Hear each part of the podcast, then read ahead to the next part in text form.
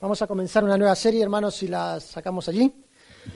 Y la serie es Cuando Cristo vuelva. No cabe duda que esa es nuestra esperanza. No cabe duda que es nuestro anhelo. El libro de Apocalipsis, que es eh, la revelación que recibió Juan del mismo Señor Jesucristo, termina diciendo el que da testimonio de estas cosas, dice, ciertamente vengo en breve. Y es el mismo Señor Jesús. Y ahí mismo el apóstol dice, amén, sí ven, Señor Jesús. Qué bueno que es pensar en ese, con ese espíritu y anhelar con ese corazón la venida de nuestro Señor Jesucristo. En esta serie de estudios estaremos viendo algunos de los eventos futuros, las cosas que van a pasar. Como dije ya la semana anterior, eh, hablando de los ángeles, no es para quizás suplir nuestra curiosidad, sino también para exhortarnos, animarnos, consolarnos, retarnos y que nuestra esperanza sea viva, que podamos tener presente estas cosas. Estas eran las cosas con las que se alentaban los creyentes en la antigüedad y son las mismas cosas en las que debemos también alentarnos y cobrar fuerzas cada uno de nosotros, pensando que pronta está la venida de nuestro Salvador pronto está el encuentro con nuestro Dios. Así que en el futuro y en estos días, ya comenzando hoy, hablaremos de algunos de estos temas, hablaremos del rapto de la iglesia, del periodo de tribulación en la tierra, veremos las bodas del Cordero, el tribunal de Cristo, Armagedón, el retorno de Cristo a la tierra para establecer su reino. Así que son las cosas que vamos a ver. Cuando uno lee el libro de Apocalipsis, quizás despierta mucho la curiosidad, y otros directamente han obviado el libro de Apocalipsis y dicen, no entiendo nada, no lo leo, mira, yo me quedo con lo demás. Pero la verdad es que tenemos que entender un poco acerca de ese libro, aunque hoy no nos vamos a centrar en ello, sí los próximos estudios. Pero el libro de Apocalipsis comienza y allí en el versículo 19 da toda la estructura del libro para que nosotros podamos tener una mejor comprensión. Comienza diciendo lo siguiente, escribe las cosas que has visto, que has visto, las que son y las que han de ser después de estas. Así que ahí está el bosquejo. En el capítulo 1, Juan ve la grandeza de Dios. Esas son las cosas que ha visto. Luego dice las cosas que son, el capítulo 2 y 3. Y ahí se ve la gracia de Dios, el periodo de la iglesia. Y el periodo de las siete iglesias de Apocalipsis, o las siete iglesias representan también el periodo de la iglesia, aunque yo puedo también conectarlo no solo con el periodo de la iglesia a lo largo de estos dos mil años, sino podría decir que también está representada cada iglesia local. Porque cuando miramos, por ejemplo, las siete iglesias de Apocalipsis, podemos encontrar una iglesia como la de eh, Efesios, que dejó su primer amor, que había empezado bien, con entusiasmo, pero con el tiempo tuvo conocimiento y dejó su pasión por Dios. Dentro del pueblo de Dios, lamentablemente, también hay algunas iglesias así, o algunos creyentes que podemos ser así, que hemos descuidado el primer amor. Otros sufren, como la iglesia de Esmirna, otros quizás como la iglesia de Pérgamo, con un pie en cada reino entre el mundo y la iglesia, otros como la iglesia de Filadelfia, que ven siempre delante de ellos una puerta abierta para predicar el Evangelio, otros como la iglesia de la Odisea, ni fríos ni calientes. Ahí están, viviendo una vida sin sentido, sin significado y que no agrada al Señor. Así que las cosas que son, capítulos 2 y 3, la gracia de Dios. Y luego del capítulo 4 hasta el capítulo 19 se ve el gobierno de Dios, cómo Dios tiene el control de todas las cosas que van a acontecer en el mundo mientras que el mundo está siendo juzgado por Dios. Finalmente, los capítulos 19 al 22 se ve la gloria de Dios manifestada en todo su esplendor. Así que eso es para que tengamos en cuenta rápidamente de lo que va el libro de Apocalipsis y cuando entremos en esta dinámica podamos comprender también que alrededor de estos estudios que vamos a tener, alrededor del estudio de la palabra de Dios, pensando que Cristo vuelve, pensando que estamos prontos a encontrarnos con nuestro Salvador, vamos a sacar algunos principios que serán sumamente prácticos en nuestra vida, porque así debe ser. También vamos a ver algunos principios que van a desafiarnos a una vida de santidad, a la purificación.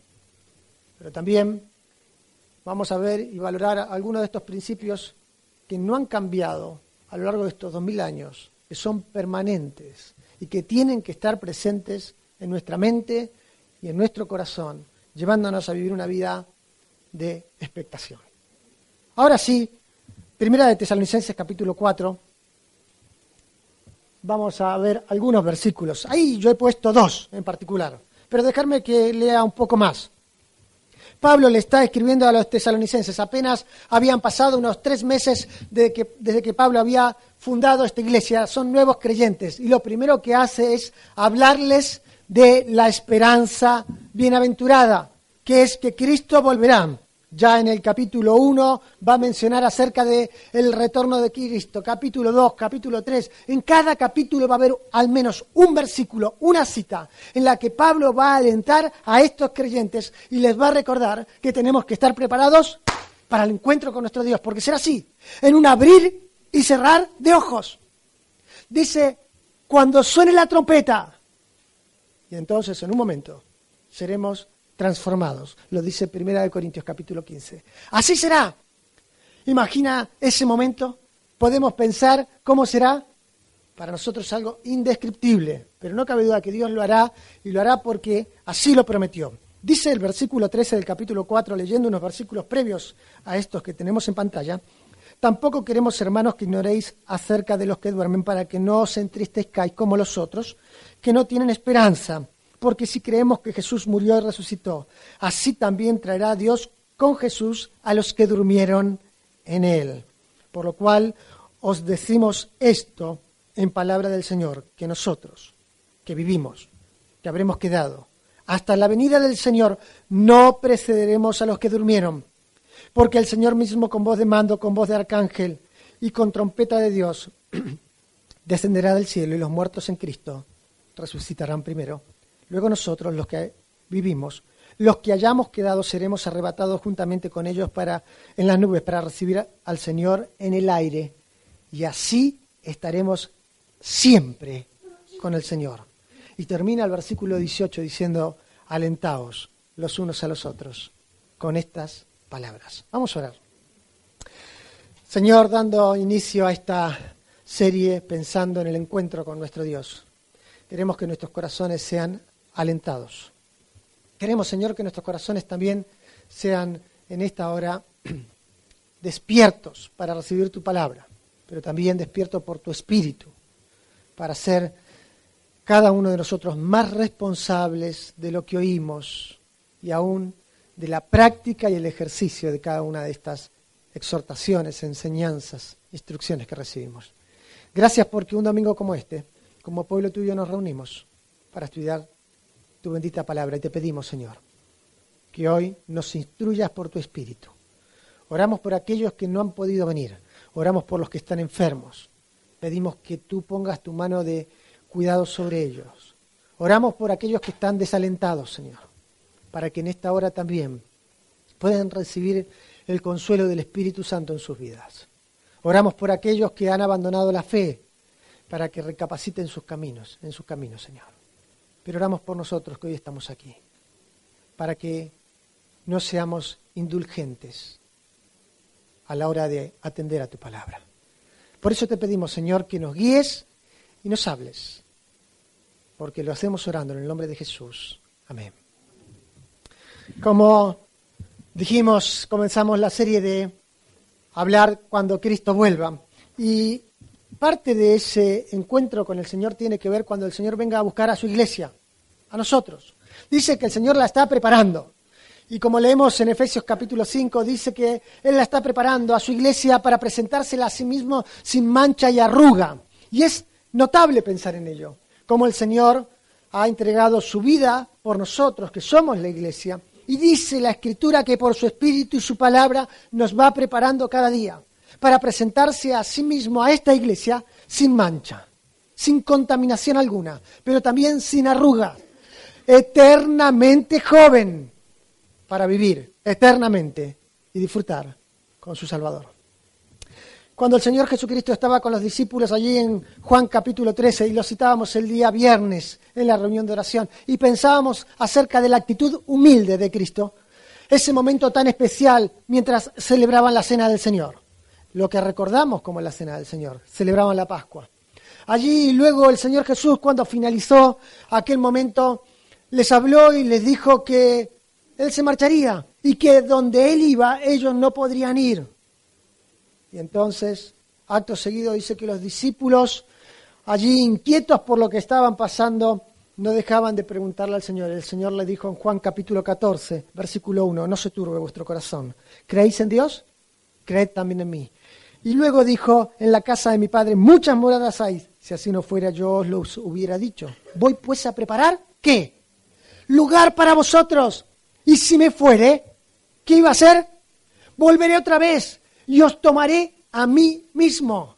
La promesa del Señor Jesús para sus discípulos fue, me voy, pero regresaré y os tomaré conmigo.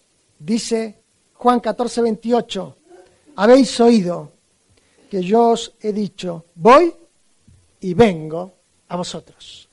Cristo vuelve. Esa es la esperanza que tenemos cada uno de nosotros como creyentes. Cristo vuelve. Pero cuando Pablo le está escribiendo a los tesalonicenses, les escribe puntualmente porque ellos están atravesando quizás por algunos conflictos, porque ellos habían sido instruidos en que Cristo volvería a buscar a los suyos. De la misma manera que le habían visto marchar, así volvería, dice Hechos capítulo 1.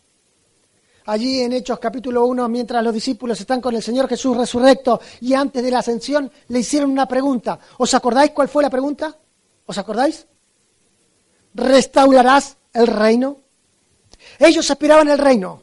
Y la pregunta de los discípulos es, ¿restaurarás el reino ahora? Y el Señor Jesucristo respondió, no os toca a vosotros saber los tiempos y las sazones, sino el Padre lo sabe y en su sola voluntad lo sabe.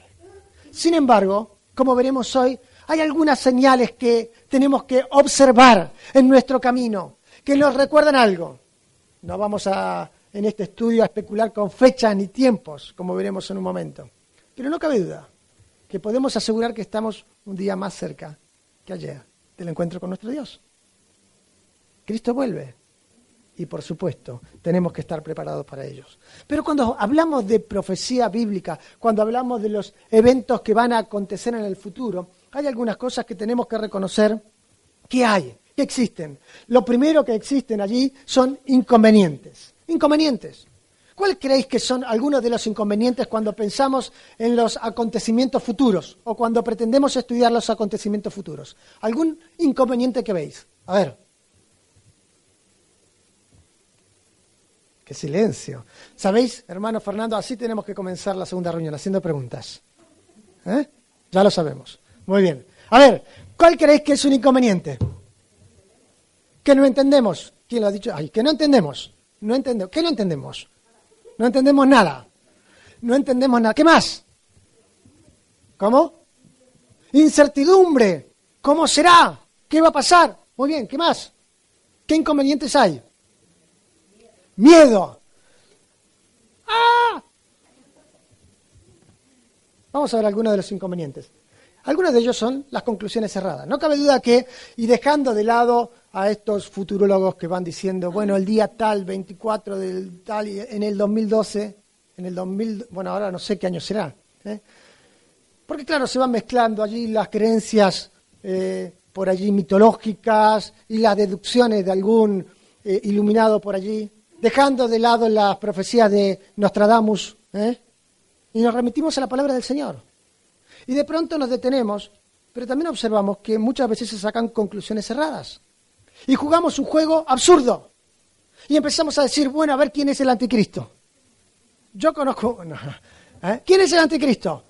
Y por ahí dicen, el próximo presidente de, de qué país. No voy a decir ningún país porque... ¿Mm?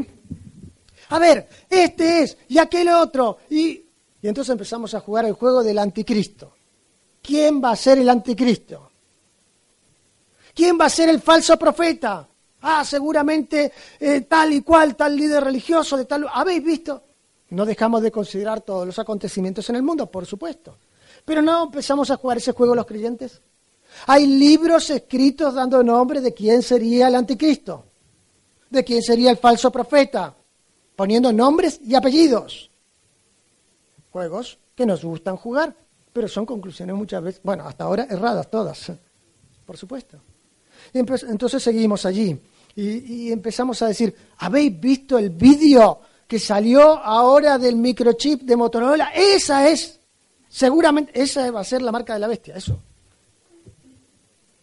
Yo no sé si Motorola o Samsung, para mí el Samsung es la bestia, ¿eh? lo tengo. Y entonces ahí van.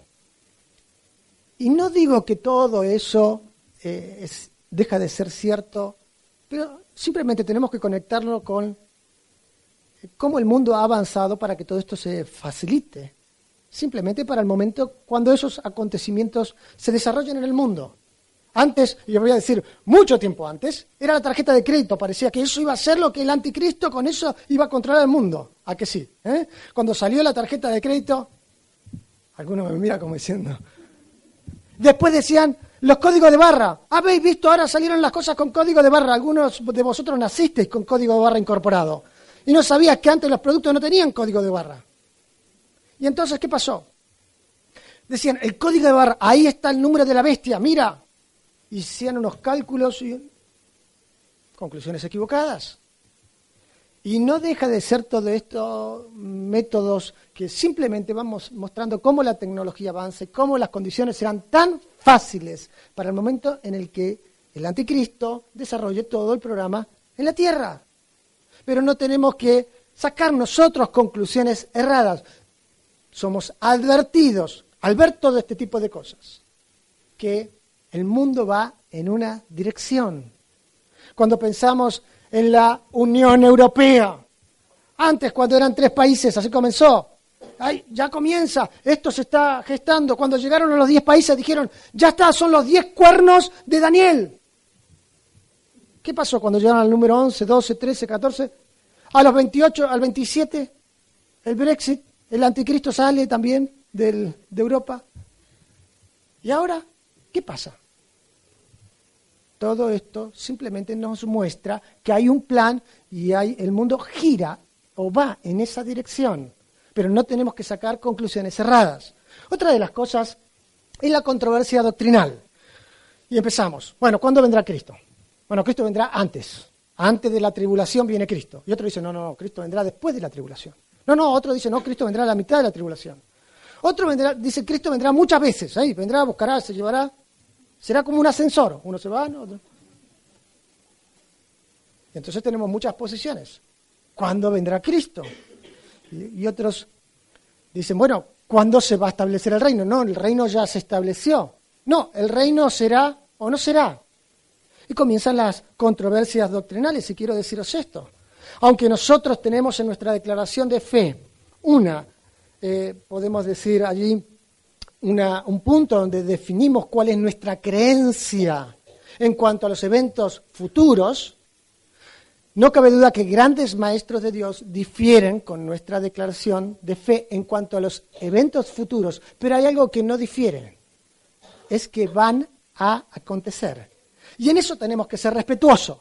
Yo hoy voy a mencionar cómo serán los eventos según nuestra interpretación, pero tenemos que ser respetuosos de aquellos que creen distinto. ¿Por qué? Porque también reconocemos que hablan de estos eventos, aunque ellos lo interpretan de una manera diferente. No pasa nada. Muchas veces la controversia doctrinal nos ha sido un inconveniente para el estudio de estos, eh, de los eventos futuros, pero también el criterio a aplicar. Y empezamos los criterios a aplicar. ¿Y qué pasa? Juan, ¿qué vio? ¿Langostas o helicópteros? Y empieza, no, no, pero fíjate, mira, la cara dice cara de langosta. Esto es un helicóptero de, de los Estados Unidos allí que... Empiezan. Entonces, ¿qué hacemos? ¿Aplicamos un criterio literal o, o aplicamos un criterio allí de alegórico y alegorizamos la profecía? Un momento. Si nosotros estudiamos la palabra de Dios, observaremos que la palabra de Dios se explica a sí mismo. El reino, ¿será un reino físico terrenal o será un reino espiritual y celestial? ¿Qué va a ser? Y entonces nos empezamos a preguntar, ¿cuál criterio aplicamos? ¿Lo espiritualizamos? ¿Lo alegorizamos? ¿O lo vemos literal? Así que lo primero que queremos observar y observamos ante esto es los inconvenientes. Pero ahora quiero enfocarme en la importancia. La importancia de lo que es, el estudio de los eventos futuros. En primer lugar, como decimos allí, provee de conocimiento para nuestra esperanza. Provee de conocimiento para nuestra esperanza. simplemente algunos datos. Fijaros, Pablo comienza diciéndole a los tesalonicenses, no queremos hermanos que ignoréis. Lo que Pablo quería es dar instrucción para que no erren por ignorancia, para que no se desalienten por ignorancia y para que no juzguen las cosas por ignorancia. Para que tengamos en cuenta, una cuarta parte de la Biblia fue escrita de forma profética cuando eh, en sus inicios, ¿verdad? Cuando fue escrita, así que fue presentada de esa manera, de forma profética. Hay más de 330 profecías en cuanto al Mesías y en su primera venida solo se han cumplido aproximadamente unas 109 profecías. Así que quedan más de 220 y tantas profecías por cumplirse, que serán en su segunda venida. ¿Qué más? El Antiguo Testamento cita en más de 520 pasajes la segunda venida de Cristo. En el Nuevo Testamento tenemos más de 330 versículos que se refieren concreta y directamente hacia la venida del Señor Jesús.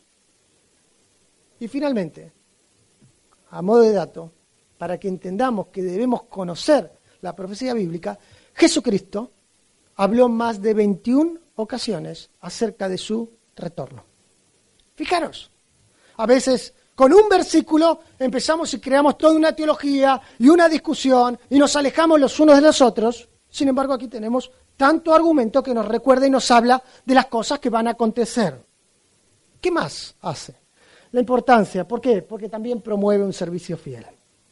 Pablo le hablaba a Timoteo y lo hacía de forma solemne y le decía, te encarezco delante de Dios y del Señor Jesucristo, que juzgará a los vivos y a los muertos en su manifestación y reino, que prediquen la palabra, que instes a tiempo y fuera de tiempo, Así que exhorta, redarguye con toda paciencia y autoridad, nadie te menosprecie.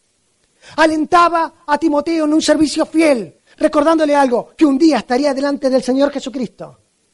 ¿Cuándo? En su manifestación y reino. También cuando el Señor Jesucristo hablaba allí en Mateo capítulo 24 y capítulo 25 de las cosas que van a acontecer. En el capítulo 25, Él habla de la parábola de los talentos. Y entonces empieza a contar de esos talentos. A uno le fue dado cinco talentos, al otro dos y al otro uno. ¿Y sabéis qué está recordándonos? Nos está recordando que un día el Señor volverá y demandará a cada uno de nosotros de lo que nos ha dado. ¿Qué te ha dado Dios? ¿Qué te ha dado Dios? ¿Dones? ¿Talentos? ¿Capacidades? Muchas veces en el recorrido de la vida nos encontramos con personas con grandes talentos, pero que los dejaron enterrados. Cantantes que no cantan. Músicos que no ministran, predicadores que no predican, enseñadores que no enseñan. Que un día, porque se enfadaron, porque se desalentaron, porque se desanimaron, decidieron enterrar el talento. Pero recuerda algo, un día el Señor nos demandará a todos de lo que hemos hecho con lo que nos dio, con los dones, capacidades, talentos, las bendiciones. ¿Qué hemos hecho con ello? Así que tenemos que recordar, el reto es para nosotros. No enterremos nuestro don, nuestra mina, nuestro tesoro, lo que Dios nos dio. Pero también produce adoración genuina. Cuando hacemos un recorrido en la escritura, hallamos que eh, es una exhortación constante el hecho de vivir con la expectación de que Cristo vuelve. Pero cuando Pablo habla concretamente de lo que recibió del Señor Jesús, allí en 1 Corintios capítulo 11, que fue la instrucción de celebrar la mesa del Señor, la mesa de la comunión, la mesa el ágape, como nos recordaban en esta mañana también, donde celebraban juntos, en unidad, el partimiento del pan y el tomar de la copa, recordando que, que Cristo vuelve. Y allí había una iglesia que se reunía a esperar, a aguardar con esperanza.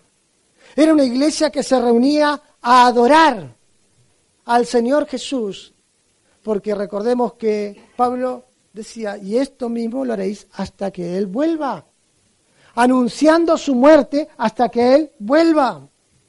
Nos encontramos a una iglesia reunida celebrando la mesa y alistándose para el encuentro con su Dios.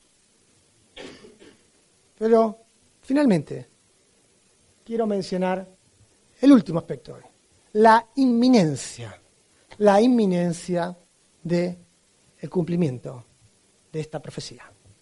Cuando nosotros tenemos que pensar en la inminencia, tiene que estar en nuestra mente algunas cosas. En primer lugar, el cuadro profético. Nuestra hermana decía ignorancia quizás sobre, no la profecía en su totalidad, incluso sobre algunos aspectos, qué cosas van a pasar, qué van a suceder, cuándo van a suceder, cómo van a suceder.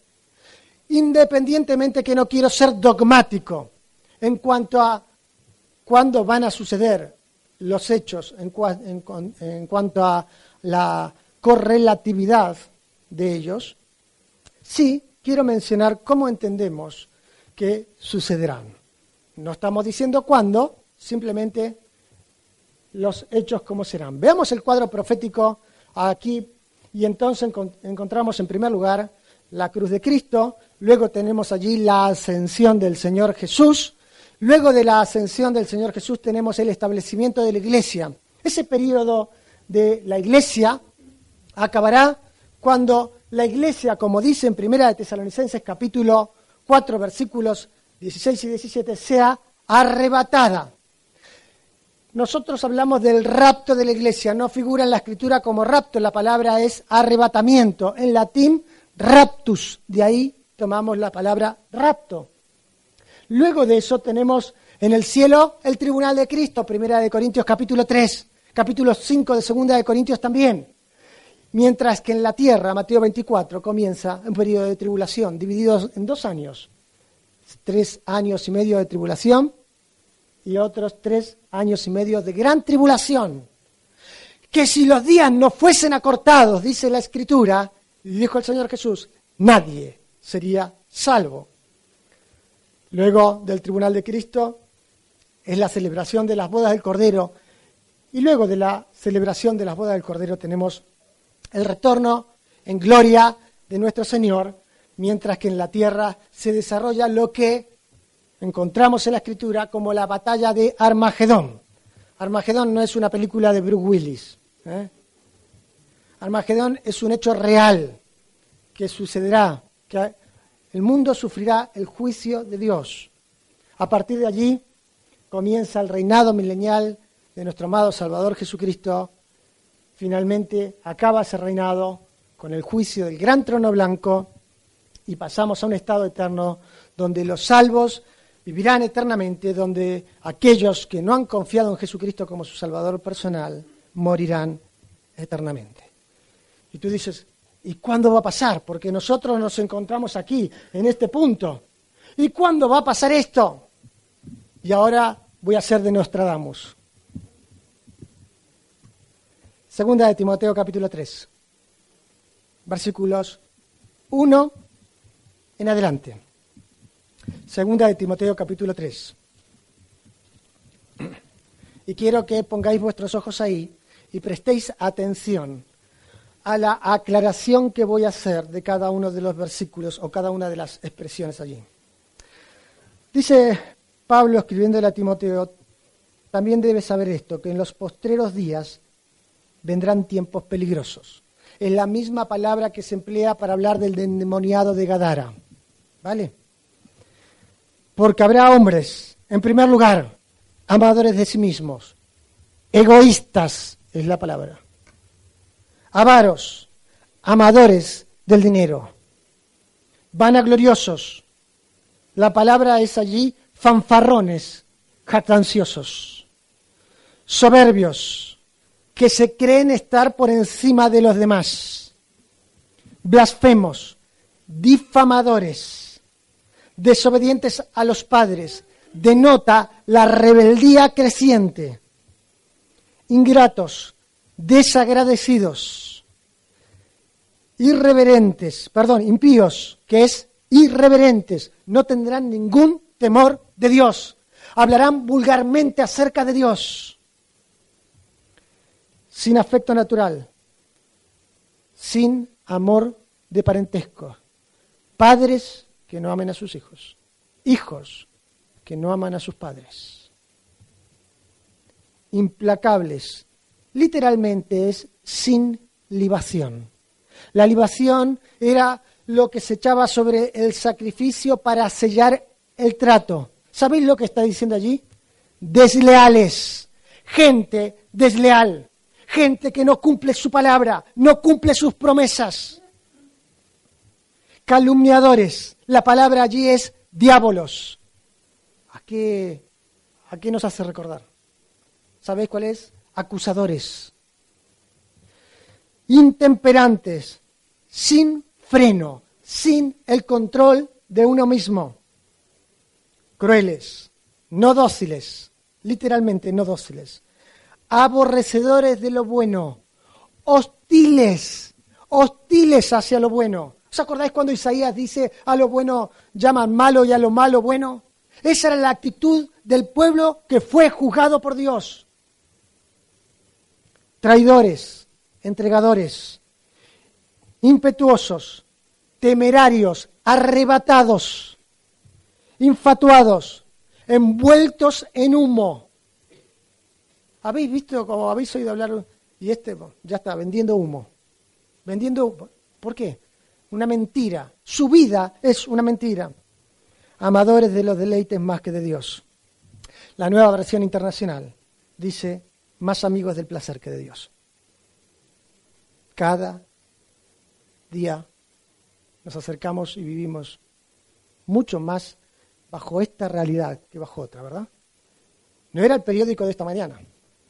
El periódico de esta mañana traía otros titulares que no voy a comentar. Es el diario que Dios escribió hace dos mil años atrás para nosotros y recordarnos que vienen tiempos peligrosos. El versículo 4 dice, eh, y apartarán de la verdad del oído, perdón, no es el traidores, perdón, versículo 5, que tendrán apariencia de piedad, pero negarán la eficacia de ella.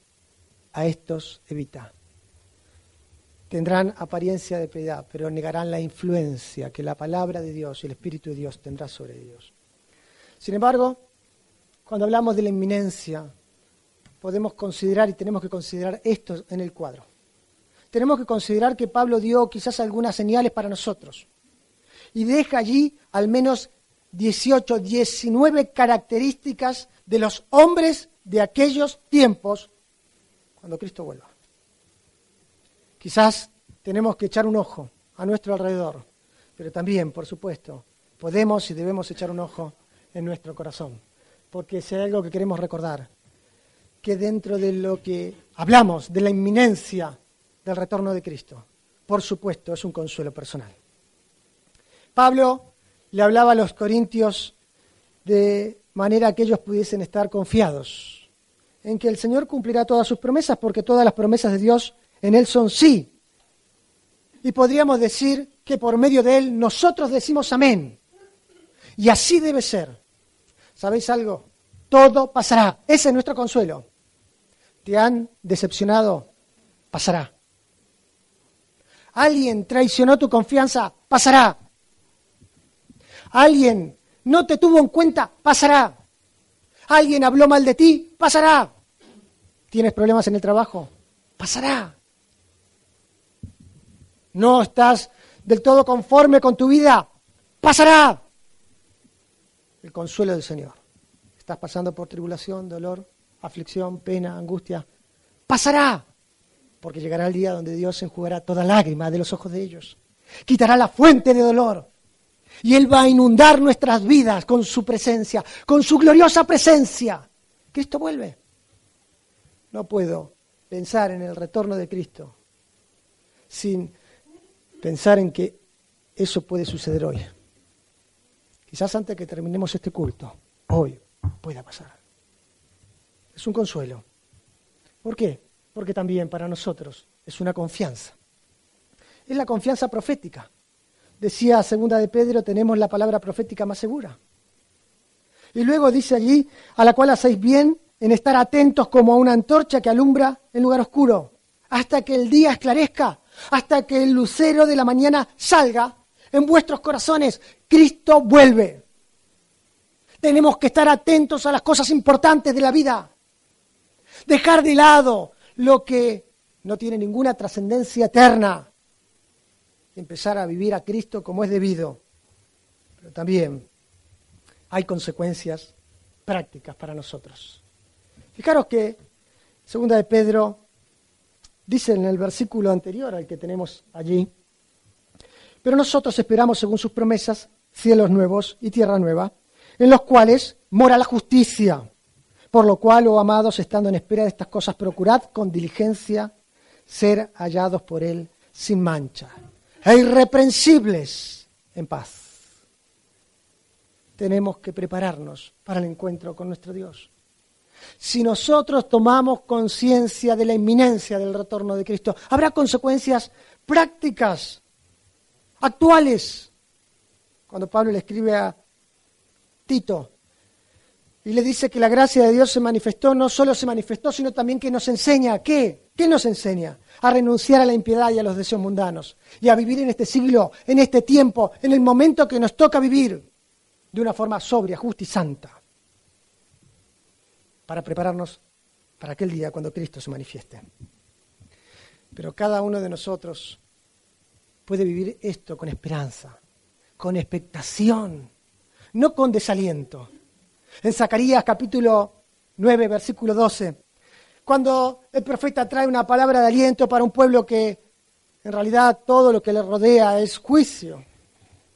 Y les dice a ellos lo siguiente, volveos a la fortaleza. Y esa es la invitación en esta mañana.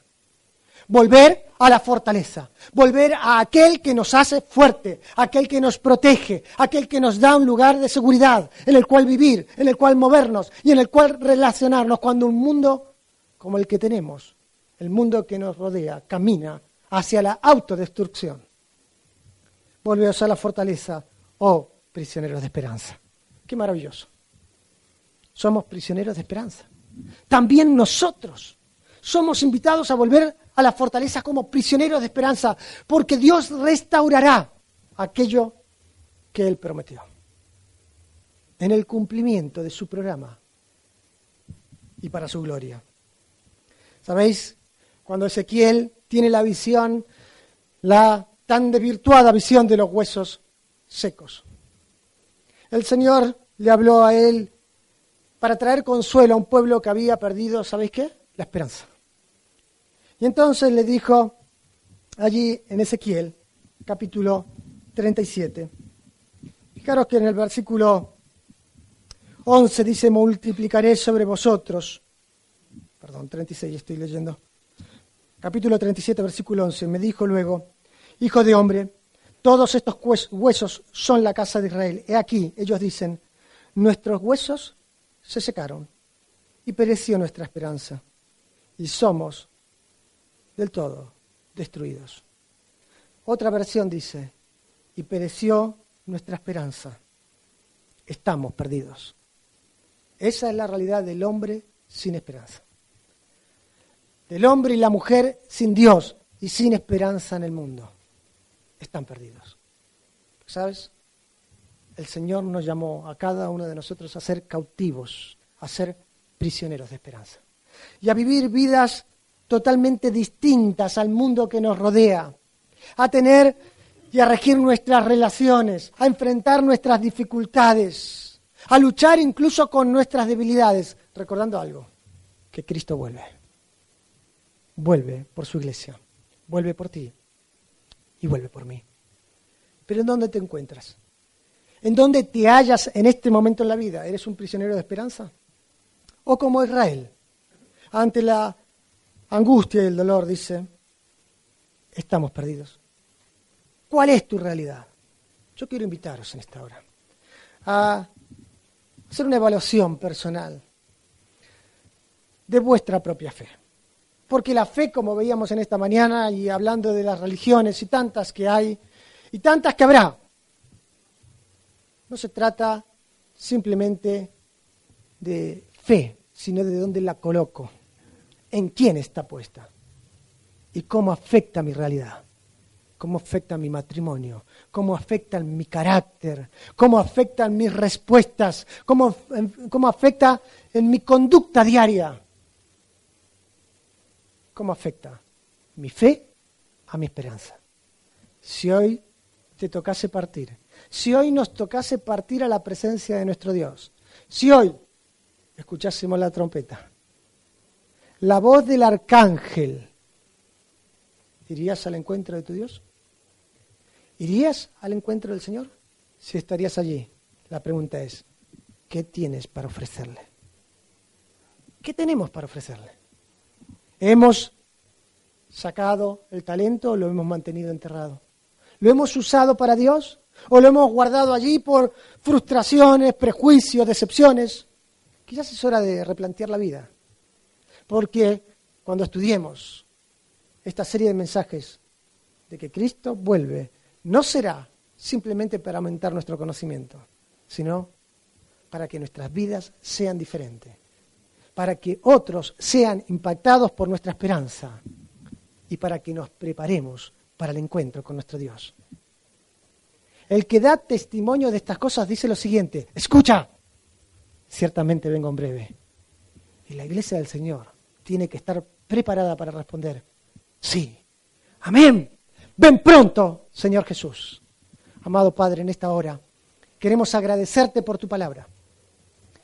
Agradecerte porque en tu palabra hallamos instrucción, consuelo, aliento.